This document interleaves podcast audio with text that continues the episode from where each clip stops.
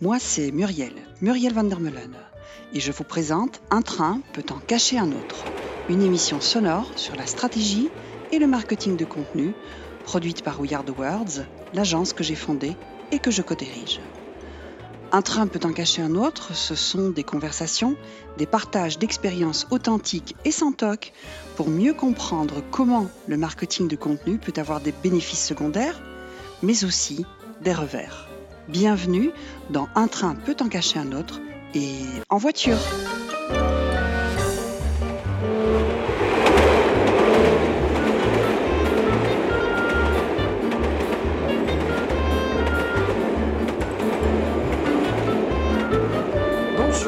Bienvenue sur ce podcast Un train peut en cacher un autre. Le native, c'est pas pour les naïfs, c'est le titre de cet opus. Le native advertising bat des records de croissance. Il atteint 60% des budgets display aux US et devrait augmenter de 20% chez nous selon SEM Rush.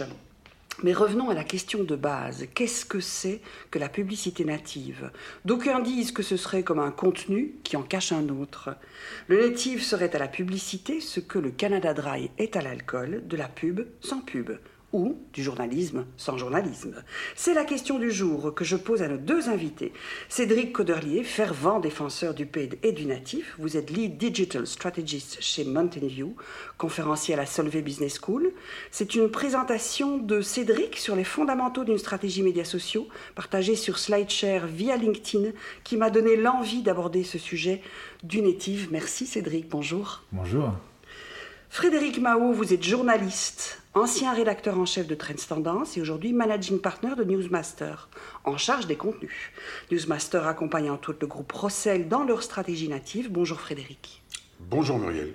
Alors je suis très heureuse de vous avoir tous les deux.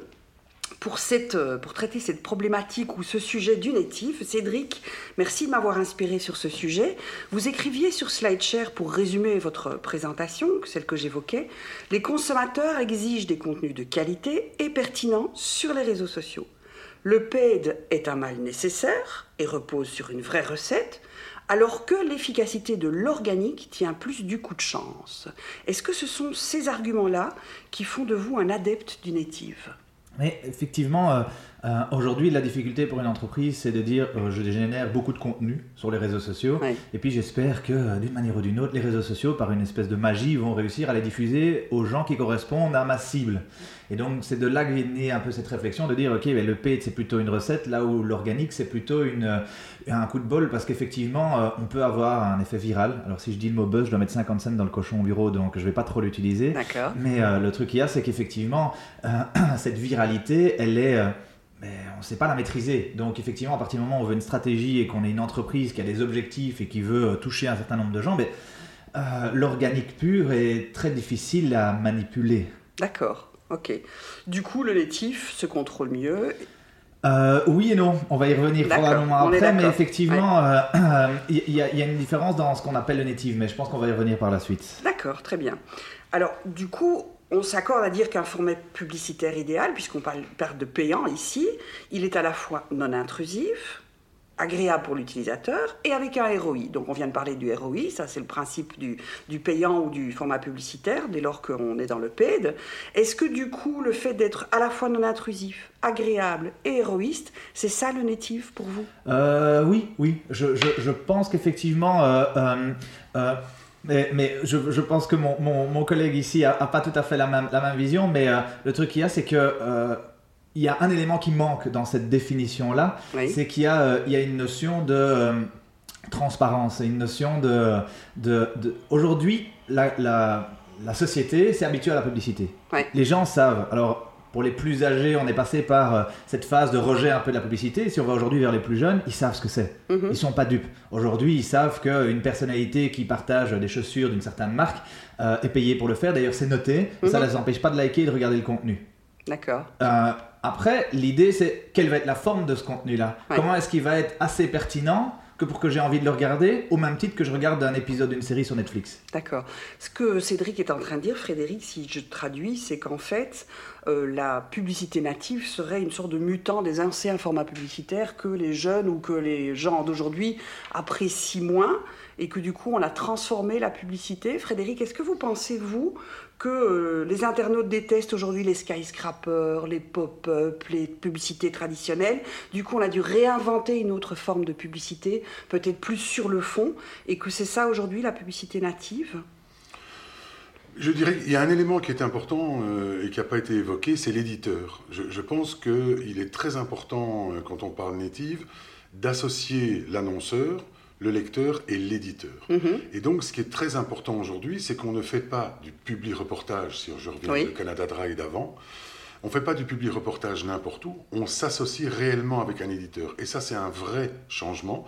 C'est-à-dire que j'ai une confiance dans l'éditeur qui me propose du native advertising, et cet élément-là est important pour accompagner ma lecture et ne pas avoir une espèce de rupture telle qu'on les a entre ce que je lis en ligne et de la publicité qui vient interrompre ma lecture. Et ça, c'est très important. Alors ça, ça fonctionne surtout quand le native est dans la presse, avec des éditeurs. Effectivement, au fond, on, adhère au contrat de lecture de l'éditeur pour pouvoir apprécier le native. En revanche, si on est sur des réseaux sociaux, le native sur, le réseau, sur un réseau social, il n'y a pas vraiment d'éditeur. C'est pas Facebook qui est l'éditeur. Comment ça s'articule? Mais je dirais qu'on est dans la même dynamique, c'est-à-dire qu'aujourd'hui, la page Facebook, le compte Twitter, le compte Instagram c'est une extension de, de, l'espace de l'éditeur aujourd'hui. Euh, on va pas sur Facebook pour voir Facebook, on va pour, sur Facebook pour euh, euh, avoir des petits bouts d'univers de, chacun, chacune des pages qu'on suit. Et donc, euh, si demain un contenu est véhiculé par la page de tel ou tel éditeur sur Facebook, ben c'est une partie de sa crédibilité qui est transposée sur Facebook, une partie de son univers qui est dedans. Et donc, je pense que la notion d'éditeur a tout son sens aussi bien sur une plateforme comme Facebook que sur YouTube, que sur Instagram. Euh, donc ça reste tout à fait pertinent, cette notion d'éditeur et cette notion de crédibilité par rapport au contenu.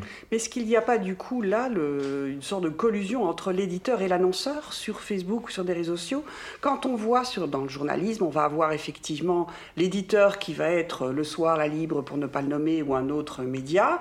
On va avoir l'annonceur qui va être par exemple une banque euh, ou euh, une firme quelconque. Et puis on va avoir effectivement ceux qui vont produire le contenu les uns ou les autres. On a deux, deux entités bien distinctes. Est-ce que sur les médias sociaux c'est pareil ou est-ce que... Si vous prenez l'exemple des influenceurs, des blogueurs, des youtubeurs, c'est la même chose. Souvent on vient nous dire ok mais moi j'ai moins, moins de crédibilité, pour moins de crédibilité à des youtubeurs potentiellement autres. Je veux dire qu'aujourd'hui, les jeunes, les plus jeunes en tout cas, ont, très bien compris le système de, fonctionnement de ces youtubeurs. Et si un youtubeur, un influenceur ou autre partage du contenu en disant ce produit est génial, que les gens l'utilisent et que c'est tout à fait pourri, il va le faire deux fois, pas trois. Et c'est la même chose pour un éditeur, c'est qu'on adhère au contrat euh, de, à, cette ligne éditoriale qui est, définie, que ce soit par un influenceur ou par un éditeur euh, plus euh, classique ou plus ancien. Et on lui fait confiance. C'est un peu comme si vous achetez le journal et vous l'achetez deux fois, trois fois, quatre fois, cinq fois. Chaque fois que vous lisez le contenu, en fait, ça ressemble à rien ce truc-là. Ben, je vais plus l'acheter. Et donc, en fait, je casse le contrat. Et c'est la même chose. Le contenu qu'on met dedans, ben, qu'il soit sous forme de d'édito, d'articles ou, ou de, de native advertising, c'est juste une forme de contenu différent qui répond à un besoin potentiellement différent, mais euh, au final, on, attend le même niveau de crédibilité et le même niveau de confiance pour tout niveau de contenu.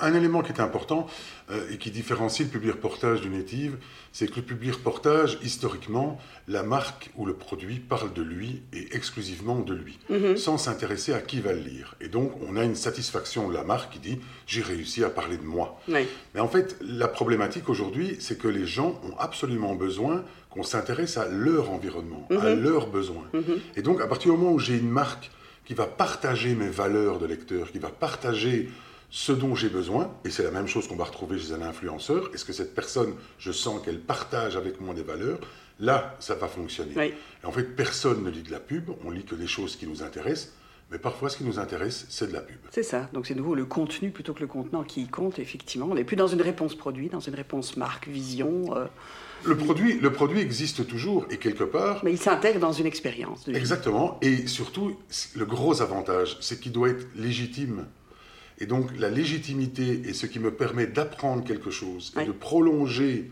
ma lecture, de prolonger ma volonté d'information. Ça, c'est vraiment quelque chose qu'on accepte de la part de la marque. On n'acceptait que des journalistes à l'époque, on va dire, mais aujourd'hui, tout le monde qui a quelque chose à m'expliquer et qui le fait avec honnêteté va parvenir à toucher son lecteur. La légitimité d'une prise de parole en quelque sorte. Sur l'UBA, euh, sur le site de l'UBA, euh, le native advertising est défini comme suit. Une forme de content marketing payant dans le cadre de laquelle une marque fournit du contenu en adoptant la forme et la fonction du contenu rédactionnel, l'objectif étant de donner au lecteur l'impression de lire de l'actualité et pas du contenu publicitaire. Cédric, c'est un peu gênant dans cette définition, un contenu qui donne l'impression. Tout à fait. Euh, honnêtement, c'est... Euh, c'est de l'escroquerie. Euh, je, vais, être très honnête, ces formats où on dit euh, la forme est plus importante que le fond, c'est-à-dire que ça doit se mixer et ressembler à un article qui est dans le, dans le design de la page et on doit avoir l'impression que c'est un article et, au final, comme le disait là tout de suite euh, mon collègue, on parle que du produit. Aujourd'hui, c'est pas ce que les gens recherchent. Il y a des exemples très très malins et très très poussés qui datent peut-être un peu déjà aujourd'hui, mais j'aime bien utiliser ces exemples-là de plateformes comme Netflix ou autre, mhm. euh, qui, euh, pour la sortie de Orange is the New Black, plutôt que de faire euh, des banners, a décidé de dire, ben, je vais, je pense que c'est Washington Journal, de leur dire, ok, ben voilà, nous, au lieu de vous payer X dizaines ou centaines de milliers d'euros pour afficher du bannering, on va, payer, on va vous donner un budget pour que vous puissiez développer un dossier sur les femmes en prison. D'accord. Sans aucun regard par rapport à, au, contenu qui est mis dedans, mais juste pour développer le sujet et créer de l'intérêt par rapport au sujet de la problématique des femmes en prison et pouvoir vraiment faire le lien en disant, by the way, si la, problématique vous intéresse, il y a une série qui parle de ça, assez réaliste, allez sur Netflix. Et de nouveau, le rôle de Netflix, c'est pas de dire, nous, on va vous dire à quoi ressemble la, vie d'une femme en prison. Il dit juste, ok, ben, on va à un moment générer un, spotlight sur un sujet qui mhm. nous intéresse. Mhm. Et de là, ben, effectivement, c'est du contenu journalistique, euh, c'est une vraie thématique que les journalistes auraient pu à un moment développer, mais c'est juste qu'à ce moment-là, ben, ça se met pas. Mais en aucun cas, Netflix a un droit de regard sur le contenu qui est développé par, euh, par les journalistes. Ça reste du contenu journalistique. Ce que Netflix offre, c'est des moyens pour le faire, et au lieu de le, filer en banner, il le file en, en argent pour la rédaction, pour qu'elle puisse faire son métier. Et en soi, euh, quoi que le journal dise, Netflix, je vais pas dire s'en fout, mais on met un, coup de projecteur sur la thématique des femmes en prison. Et c'est ça pour moi qui représente le mieux le, native advertising et pas un espèce de banner en dessous qui ressemble en fait à un texte où quand on va dedans et comme ça a été dit juste avant, on parle de mon produit. Oui. J'en fous de mon produit. Oui. D'accord. Le, gros problème aujourd'hui du native, c'est vraiment l'éducation des clients. On a ce que j'allais vous demander. C'est vraiment un problème parce que euh, Orange is the New Black, c'est vraiment un exemple mythique. Il y en a eu d'autres qui ont été faits notamment aussi en France, toujours avec Netflix, qui lançait une série Marseille et qui a euh, détaché des articles faits par la rédaction sur la ville de Marseille, sa publicité. Donc on n'a pas associé côte à côte, etc., que ce soit en journal ou en digital. Donc il y a ce jeu-là. Il faut vraiment avoir des annonceurs qui sont éduqués, qui ont compris quel était l'objectif. Et l'autre élément euh, qui est important aussi, c'est que le one shot ne marche pas. Il faut travailler vraiment plutôt sur du long terme, avec différents supports, mais il y a vraiment une présence comme ça sur le long terme qui a un gros avantage pour les annonceurs, mais qui n'est pas encore euh, vraiment bien euh, perçu. Est-ce que c'est pas bien perçu parce qu'il reste justement sur un format publicitaire, parce que dès lors qu'ils payent, ils se disent que ça doit rapporter? Est-ce que c'est la problématique ou est-ce que c'est simplement parce qu'ils ne sont pas éduqués et moins familiers avec le dispositif journalistique? Je pense que c'est une question de maturité, c'est une question de validité des résultats. Mhm. Hein, on sait très bien comment euh, fonctionnent euh, les, clics garantis et autres choses comme ça. Et ça rassure énormément euh, l'annonceur, beaucoup plus que de dire je transmets quelque chose à une audience bien particulière. Donc c'est vraiment, je pense, on fait encore beaucoup d'évangélisation là-dedans, parce que c'est encore très jeune et, voilà, et, problématique. On se sent en interne, je pense qu'on se sent surveillé, on doit rendre des comptes, et c'est plus facile de rendre des comptes avec un nombre de clics sur des bannières que de se dire, mais on a fait bosser une rédaction qui a apporté vraiment un élément d'information complémentaire qui indirectement sert notre marque pas facile. D'accord.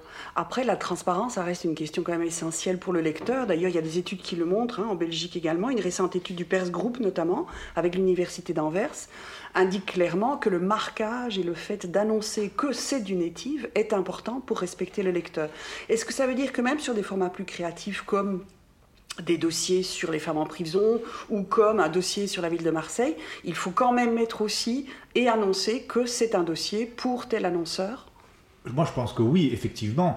Et, euh, et, honnêtement, ça ne pose pas de problème. C'est là, en fait, où, euh, à partir du moment où l'éducation de l'annonceur est bien faite et que, et que derrière, il a cette compréhension du rôle du native advertising dans sa stratégie digitale, ça ne veut pas dire qu'il ne doit pas faire de banner. Hein. il peut faire du banner. Hein. Mais il y a il y a un rôle pour chacun des touchpoints digitaux et le rôle du native, c'est pas d'aller euh, remplir un Excel qui dit euh, combien de personnes ont cliqué dessus et combien de personnes sont venues sur mon site. C'est à la limite éventuellement le nombre de personnes qui ont pris du temps pour lire cet article, éventuellement, mais encore, je vais être honnête, si je devais vraiment euh, tirer dessus, je dirais qu'on s'en fout. Ce qu'on veut, c'est combien de personnes ont pris le temps et qu'elles soient, si elles sont 10, ben ça veut dire que 10 personnes ont vraiment pris le temps de prendre connaissance de ce dossier-là et qu'elles ont été à fond dans la thématique et qu'on a pu les intéresser à la thématique. Et si le native advertising est bien, est bien réussi, ça veut dire qu'on a réussi à les intéresser à la problématique de l'entreprise et potentiellement S'ils peuvent être clients, ils deviendront d'une manière ou d'une autre. Si mon produit est bon et qu'il répond aux attentes. Euh, Ce qui confirme qu'on est vraiment sur la réponse marque et vision plutôt que sur la réponse produit, du coup. Tout à fait. Et donc, c'est plus des critères qualitatifs que des critères quantitatifs.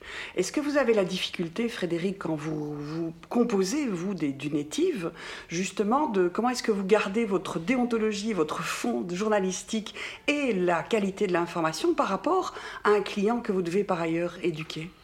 Mais le, principe le plus important, c'est de savoir ce qu'on va raconter. On revient toujours au contenu. Donc la première chose, c'est de convaincre euh, l'annonceur, le client, de ce qu'on veut faire et de pourquoi on veut le faire. Et là, on a toujours une vision d'abord journalistique. C'est après qu'on se rend compte si le client a quelque chose à raconter, qu'il a quelque mhm. chose à transmettre. Ça ne pose pas de problème au niveau du contenu. C'est après qu'on va devoir lui expliquer, pas mettre trop le nom de la marque, Mhm. On doit être identifié, bien sûr, mais on n'a pas besoin de l'expliquer à toutes les lignes. On n'a pas besoin du petit, de la petite bannière en dessous en disant pour plus d'informations, cliquez ici, etc. Mhm. Donc y a, cette éducation vient après. Très très souvent, le job le plus compliqué, mais le plus journalistique, c'est d'identifier quel est l'élément qui va rendre le contenu légitime. Intéressant et légitime. Mhm. Une fois que ça c'est fait, souvent c'est une surprise pour l'annonceur. Oui il, est tellement le nez dans le guidon qu'il ne se rend pas compte que c'est un vrai sujet intéressant. Et puis alors après, le, niveau de visibilité, ça c'est vraiment, est-ce qu'un client est plus ou moins mature et va l'accepter? Mais parce que ça veut dire aussi au point de vue journalistique, à certains moments, vous devriez pouvoir citer des marques concurrentes qui proposent d'autres solutions ou qui, euh, dans du native, est-ce que ça se fait ça? Est-ce que c'est possible? C'est possible, il faut un client vraiment très éduqué. Ça, c'est sûr qu'on ne va pas euh, renvoyer vers d'autres, euh, on va dire vers d'autres marques aussi simplement que ça. Mais par exemple, on va travailler sur des faits de société, sur une actualité assez chaude qui va permettre d'expliquer quelque chose. Mm-hmm. Et donc là, évidemment, l'importance du contenu, elle est de donner l'information la plus complète possible. Donc on doit jouer Donc on est obligé de, jouer sur d'autres solutions et sur des alternatives. Oui, oui, oui. D'accord. Est-ce que c'est le plus difficile à vendre à un client, ça Les alternatives à sa propre, son propre univers, sa propre solution C'est pas vraiment des alternatives, c'est lui expliquer qu'il s'intègre dans un phénomène du moment, dans quelque chose qui est très actuel, qui est très intéressant pour le lecteur, et que donc il doit jouer le jeu. Mais ce qui est toujours très important, c'est qu'il y a 500 ou 1000 personnes qui font des châssis en Belgique, c'est pas pour ça que je vais dire que celui de mon client est le meilleur. Mais je dois expliquer qu'est-ce qu'un bon châssis. La personne qui me l'a expliqué, ça c'est mon client. Et donc mhm. pour le lecteur, il se dit, ce type doit savoir de quoi il parle. Mhm. D'accord, très bien.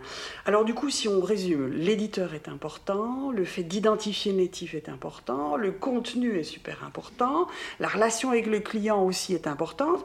Et du coup, ma question suivante, c'est celle-là, c'est entre ce que les marques veulent dire, ce que le journaliste ou ce que le producteur de contenu va vouloir dire parce qu'il sait que c'est l'information qui compte, et ce que le consommateur veut entendre derrière, Comment est-ce qu'on trouve la bonne recette là au milieu? Est-ce que c'est du essai-erreur Est-ce que vous parliez tout à l'heure aussi qu'il faut, il faut du long terme parce que le long terme va permettre d'ajuster d'une campagne à une autre ou d'un, d'un élément de contenu à un autre, Frédéric? Le principe, c'est la relation de confiance entre l'éditeur, le lecteur et l'annonceur. C'est vraiment une relation de confiance dans le marquage de qui le fait, etc. Donc, ce qui est très important au niveau de la confiance, c'est d'arriver à donner une information pertinente, quelle qu'elle soit. Mhm. C'est vraiment, vraiment ça l'élément fondamental. Donc je pense que sur le long terme, c'est vraiment un engagement de dire, voilà, je mets ce que je sais au service du lecteur et indirectement, ça va me positionner par rapport à ce lecteur-là. Donc ça, c'est vraiment important. D'accord. Cédric, du coup, ce traçage, justement. Hein, Mais euh, je dirais que euh, Frédéric et moi, on n'est pas à, la même position. Effectivement. Euh, et, donc, et donc, effectivement, je pense que Frédéric a la crédibilité dans, son, dans son métier de mhm. rédacteur et autres. Moi, je suis probablement, avec les, avec les équipes avec lesquelles je bosse, on est plutôt en amont sur le côté stratégie, marketing, stratégie et autres. Et à ce moment-là, on a ce travail d'éducation. Donc, on est vraiment dans ce cadre où on doit être capable de les éduquer pour euh, leur faire comprendre ce qui vient d'être dit, c'est-à-dire qu'on n'est pas là pour dire ce que la marque a envie de dire, on est là pour dire ce que le consommateur a envie d'entendre, en tout cas mhm. aborder les sujets qu'il a envie d'entendre. Et donc quand on parle d'un produit ou d'un service, on doit être aussi capable d'aborder le côté négatif de ce produit et service, les alternatives, et parce que c'est des questions que les consommateurs se posent. Aujourd'hui, euh, quand je choisis un produit ou un service, c'est une réalité. Je me pose la question en tant que consommateur est-ce que je vais prendre celui-là plutôt que celui-là? Est-ce que celui-là m'intéresse ou pas? Euh, Moi, j'ai travaillé pour des grosses marques agroalimentaires qui euh, étaient victimes de ce qu'on appelle des hoax et des choses comme ça, mhm. et euh, qui, dans leur communication, n'abordaient pas une seule fois cette thématique-là. C'est vraiment se mettre la tête dans le sable en disant non, non, mais ça n'existe pas, on va continuer, on va attendre que ça passe c'est pas ça la réalité. Aujourd'hui, justement, cette, cette, relation de confiance qu'une marque arrive à créer avec, euh, avec son consommateur sur le long terme euh, et dans lequel elle intègre l'un ou l'autre partenaire de rédaction ou digital ou publicitaire ou autre, euh, j'ai l'impression, après je peux me tromper, mais c'est normalement la marque qui devrait être la, le pilote de cette, de cette transparence et de cette, de cette crédibilité et pas chaque agence qui va passer tous les 3 à 5 ans et qui vient un peu changer. Problématique, c'est qu'aujourd'hui, les annonceurs sont, et ça a été dit, dans une notion de performance, dans des fichiers Excel, dans des, et, euh, et, dans une peur, cette peur du social qui va générer des crises et qu'il va falloir gérer après et, et, qui risque de me coûter ma place et qui... Et donc c'est aussi une question de culture d'entreprise. On voit des entreprises qui sont beaucoup plus propices à ce genre de choses-là. je vais prendre et je prends toujours comme exemple parce que c'est facile, mais Burger King, euh, qui est une marque qui joue excessivement bien avec euh, cette transparence, cette proximité, cette relation de confiance. Euh, je peux vous assurer que si demain Burger King a, ce qu'on appelle une crise et un problème majeur, la confiance qu'elle a créée aujourd'hui avec ses consommateurs va lui permettre de beaucoup plus facilement engager la conversation et limiter les dégâts dans la marque qu'une marque qui a jamais voulu créer cette relation de confiance et qui est uniquement dans cette notion de publicité. Et le native advertising rentre dans cette relation de confiance. Ça a été le problème de Danone au tout début qui sont arrivés sur Facebook où ils ont refermé leur page Facebook quelques jours après. Euh, exactement. Ils avaient ce problème de crédibilité, ce problème peut-être un peu de guts aussi, d'oser effectivement faire autre chose, être dans l'éthique, être dans la transparence et euh, plus se rapprocher effectivement de son consommateur. Tout à fait, mais c'est le problème de la plupart des groupes agroalimentaires. Euh, aujourd'hui, et c'est ça la difficulté pour toutes les marques, et peut-être plus encore pour l'agroalimentaire aujourd'hui. Pourquoi? Parce que le consommateur a un œil très pointu euh, sur les produits, le, sourcing, euh, le côté éthique, le pricing, le côté bio, enfin bref, l'ensemble des éléments qui aujourd'hui constituent la valeur d'un produit agroalimentaire sont passés à la loupe par des millions d'experts ou non-experts. Mhm. Et donc il y a toujours un qui va réussir à trouver une information ici et ça.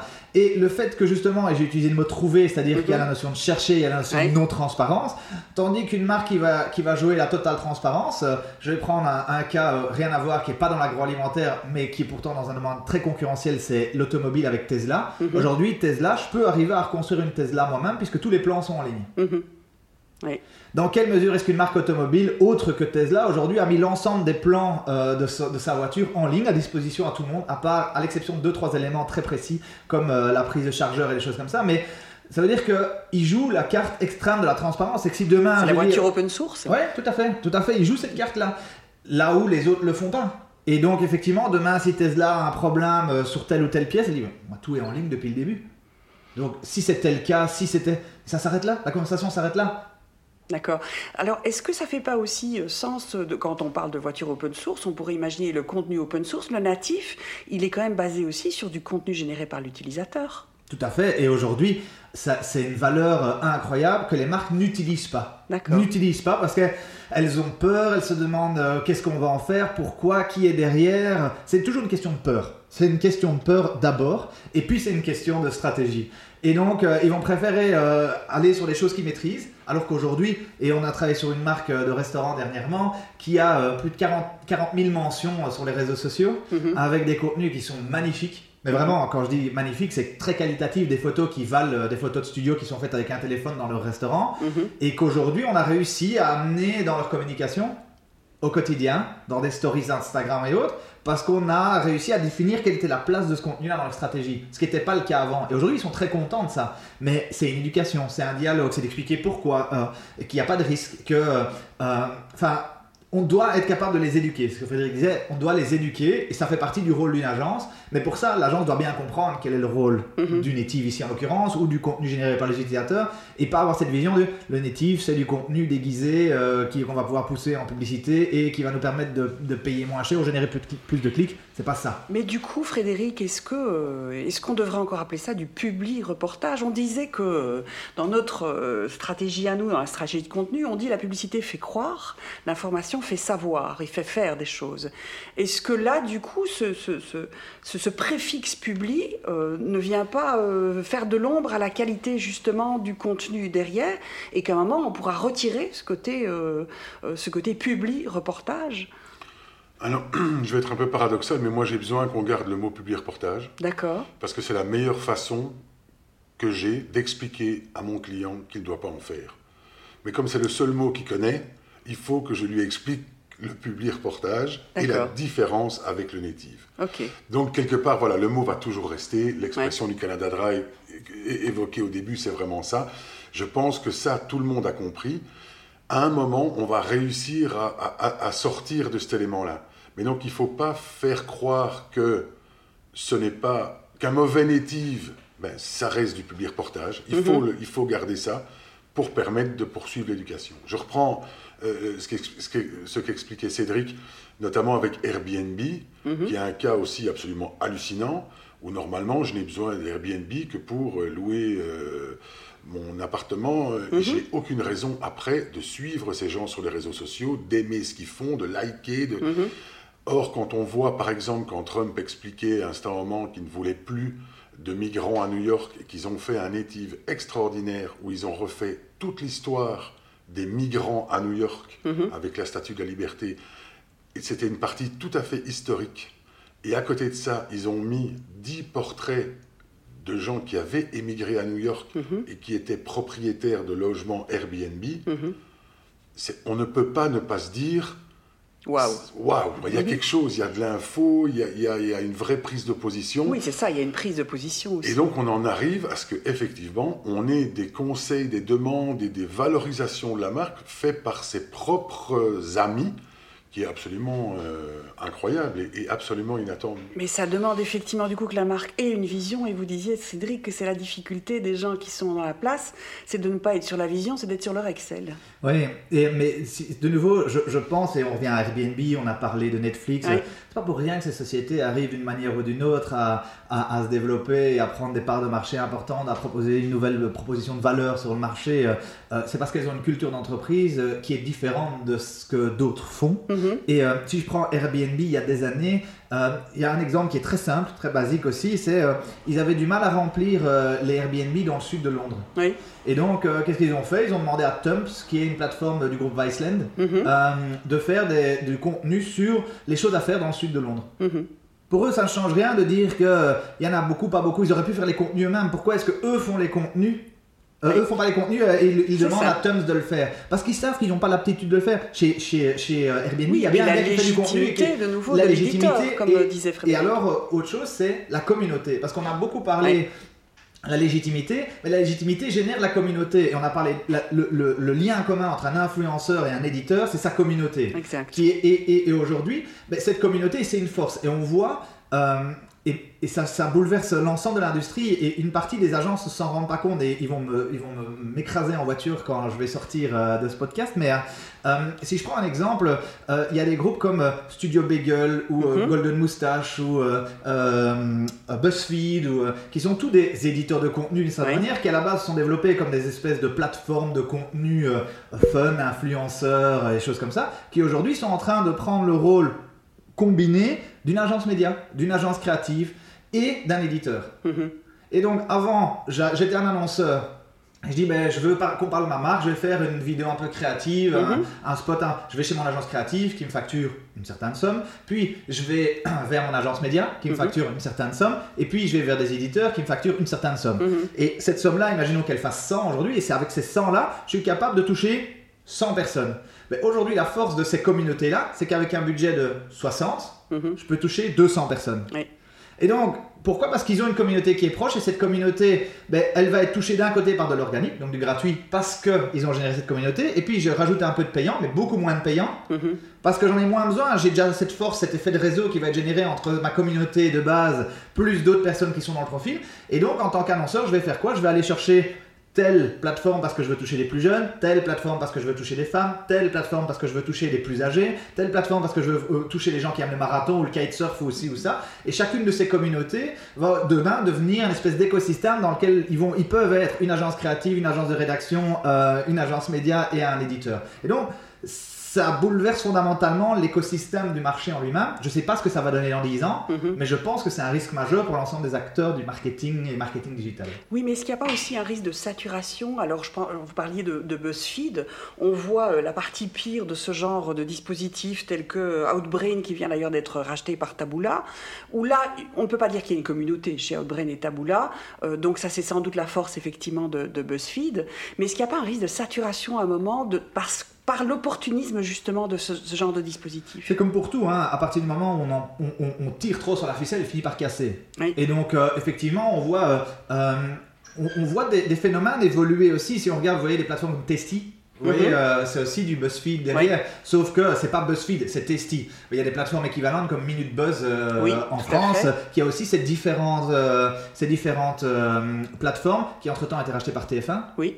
Euh, qui développe d'un côté du contenu pour ses, ses- ses membres de sa communauté euh, Minute Buzz, mais de l'autre côté développe du contenu pour une autre communauté qui est la communauté TF1. Mhm. Et donc aujourd'hui, ben, on est, on, on est en- dans un processus de découverte. Oui. Donc effectivement, ça va se stabiliser. Comme pour tout, il y a des abus. Oui. Comme pour tout, il y a des exemples magnifiques et on en a parlé, que ce soit Airbnb ou autre, qui a aussi sa propre communauté, qui a réussi à développer sa propre communauté. Si je regarde un GoPro, Mhm. un Red Bull, euh, c'est Oui, du mais- native advertising. Tout à fait, mais alors à la fois, de nouveau, on est sur des gros annonceurs avec une vraie vision. Est-ce qu'on est en train de se dire là que quand on est un plus petit annonceur, plus local, plus national, il n'y a pas moyen de faire des trucs waouh en native ou il y a aussi moyen? Ou est-ce qu'il faut absolument être du Red Bull ou du GoPro? Moi, je, moi, je, je pense qu'il faut euh, tenir compte de ce que GoPro, Red Bull et les autres ont fait, mais je pense que le native est vraiment une véritable opportunité pour les plus petits. D'accord. Simplement parce que leur niveau de décision va être beaucoup plus euh, écrasé, ça va être beaucoup plus rapide, Oui. et donc à partir du moment où on accepte le principe du native, on va pouvoir fonctionner et exister beaucoup plus facilement. Donc moi je ne suis pas du tout convaincu que les gros vont euh, s'ac- s'accaparer exclusivement le native. Je pense qu'il y a une place pour des beaucoup plus petits. On le voit dans la relation avec Rossel par exemple. Oui. On se rend compte qu'on a des clients annonceurs beaucoup plus petits qui vont beaucoup plus vite et qui comprennent beaucoup plus rapidement ce qui se passe, alors que des gros sont toujours en train de se dire est-ce que je passe par mon agence média, mon agence créa, etc. C'est en train d'évoluer aussi, Mhm. Euh, mais ils mettent beaucoup plus de temps à, à y arriver. Donc je, je pense, moi, qu'il y a une opportunité vraiment, quelle que soit la taille. De nouveau, je reviens avec mon credo de soyons légitimes, soyons efficaces, expliquons les choses aux gens, et c'est de là que va- ça va provenir, mais je n'ai pas besoin d'être une référence historique euh, pour que ça fonctionne. On l'a vu avec les tutos à l'époque, on l'a vu avec plein de choses. Oui. Tout le monde n'est pas L'Oréal, et il y a plein d'autres gens qui ne sont pas L'Oréal, qui ont réussi à s'en sortir avec une communauté et un vrai discours légitime. Dans le même sens, si on regarde aujourd'hui, euh, sans, euh, sans euh, si je regarde le top 500, et j'ai pas, j'ai, pas vérifié euh, cette semaine ou la semaine passée, donc ça a peut-être changé, mais euh, il y, a, il y a moins de 6 mois, j'avais vérifié, c'était le cas. Dans le top 500 des channels YouTube dans Ouais, le monde, il n'y a que deux marques, Coca-Cola et, et Red Bull, et ils sont genre 400e et 300e. Oui. Donc ça veut dire qu'il y a 3 à 400 inconnus, Mhm. personnes qui ont commencé tout petits, qui sont beaucoup plus puissants en contenu sur une plateforme comme YouTube et qui peuvent être le support de plein de marques beaucoup plus petites avec un rayonnement beaucoup plus important qu'un Red Bull et un- ou un Coke sur des plateformes comme celle-là. Donc je pense pas que ce soit réservé. La différence c'est qu'un Red Bull euh, a commencé aussi tout petit. Mhm. Il y a des années, des années, des années quand on ne parlait pas, enfin, le podcast n'existait pas, j'exagère, mais euh, euh, et ils ont décidé que c'était important pour eux et ils ont développé, développé, développé, développé. Ils auraient pu aussi très bien se casser la gueule hein, pour le même prix parce que ce que vous disiez, c'est de dire ok, mais est-ce qu'il reste pas d'avoir une saturation et autres pour aussi dire, ok, il y a une saturation de ces shows euh, euh, de moto de, et, des sports. Parce que si vous allez voir le channel euh, YouTube de Red Bull, oui, tout à fait. C'est juste hallucinant le monde de sport. On pourrait dire aussi à un moment, ok, c'est bon. Après le patin à glace dans des descentes et des machins ou le downhill ou les choses comme ça. C'est bon, maintenant ils arrivent toujours à compléter l'offre, à, aller plus loin, et tout en, en respectant une certaine légitimité. On ne les voit pas en train de, matin, midi et soir, boire de la canette de Red Bull. Oui, il y en a. Il y a le logo Red Bull. Oui, ils en boivent de temps en temps. Mais c'est un catalyseur. C'est pas là, c'est pas Red Bull comme en avant, c'est les, les, capacités. Ils sont même devenus fournisseurs de contenu pour d'autres, ben, pour des médias, pour des marques. Si je dis pas de bêtises, ils dépensent 2 milliards par an en création de contenu. Oui. 2 milliards. Avec la création d'events et autres, mais c'est 2 milliards dans leur budget marketing. Mais qu'ils monétisent par ailleurs aussi. Mais oui, tout à fait. Mais c'est devenu un c'est devenu euh, une source de revenus pour eux. Ils se sont vraiment inventés autour de ça. On pourrait dire, ok, c'est Red Bull qui le fait, quelle est la crédibilité de ça? Mhm. Mais oui, aujourd'hui, force est de constater que ça fonctionne à très grande échelle et qu'ils gagnent de l'argent avec ça, que ça leur permet. Euh, vous vous souvenez du saut de Félix, Félix Baumgartner qui a, qui a, sauté, ça va générer 100 millions de couvertures médias euh, en une journée. Moi, j'ai jamais regardé, j'avais jamais regardé, pourtant j'ai regardé en live. Mhm. Comment ils ont fait pour que moi, je regarde en live à ce moment-là? Oui, effectivement. Et je me souviens du nom du gars, franchement, il n'est pas facile. et c'était il y a je sais pas combien d'années, quoi. Oui, effectivement. Mhm. Alors pour conclure, je dirais Guy Debord disait le vrai est un moment de faux. Est-ce qu'on pourrait dire ici avec le native, vu l'évolution que ça prend, que le faux deviendrait un moment de vrai ça pourrait, ça pourrait. Le truc qu'il y a, c'est que j'ai pas envie d'appeler ça du faux parce que justement, euh, euh, j'ai foi, alors c'est aussi euh, humain, hein, mais moi je pars du principe que tout le monde est bon et puis après je suis souvent déçu. Mhm. mon associé c'est l'inverse, il part du principe que tout le monde est pas bon et puis il est de temps en temps. c'est bien, complémentaire. Très complémentaire, mais j'ai pas envie de changer. C'est un peu la même chose, c'est que j'ai pas envie d'expliquer à mes enfants que le monde est dangereux. Et, oui, il est dangereux, mais j'ai envie de partir du principe que les gens ont envie de bien faire les choses. Et euh, je suis plutôt optimiste par rapport au futur. Et j'ai mhm. envie de dire que ceux qui font mal les choses vont tomber et vont laisser la place aux gens qui le font bien. Et donc, ceux qui le font bien, c'est pas du faux à la base. Ils ont vraiment envie de faire quelque chose qui Non, je parle de faux ici par rapport à la publicité. Oui, tout à fait, tout à fait. Mais, mais de nouveau, ils, ont, le, le, le, truc qu'il y a, c'est qu'aujourd'hui, euh, euh, j'ai envie de mettre le, native advertising ailleurs que dans la publicité, ailleurs que c'est nouvelle, un nouveau type de contenu qui est pas du public reportage, qui est pas de la publicité, qui est euh, une espèce de, de, de, jonction entre du contenu, un sujet qu'on a envie d'aborder et, euh, et, une entreprise, un éditeur. Qui sponsorise ce contenu. Voilà, c'est ça. Ce, ce, qui a beaucoup bougé, c'est que le contenu n'est plus réservé à une élite qui s'appellerait les journalistes. Mhm. Le contenu aujourd'hui, on en a parlé, est dans les communautés, est dans les entreprises, dans les annonceurs. Ce contenu existe. Et donc le changement, le bouleversement, notamment avec les réseaux sociaux, a fait que ce contenu n'est plus réservé aux journalistes. D'où le mot dire que c'est faux. Mhm. Non, c'est un autre vecteur de diffusion du contenu. Et ce contenu n'est pas pour autant, s'il est bien fait, moins qualitatif que ce que faisait un journaliste il y a 20 ans. D'accord. On ne parle pas ici des grandes affaires criminelles ou euh, de l'avenir de la planète. Hein. On reste dans nos matières euh, plutôt commerciales. oui, d'accord, très bien. Passionnant. Merci beaucoup. Merci à vous deux pour ce podcast. Avec plaisir. Avec plaisir.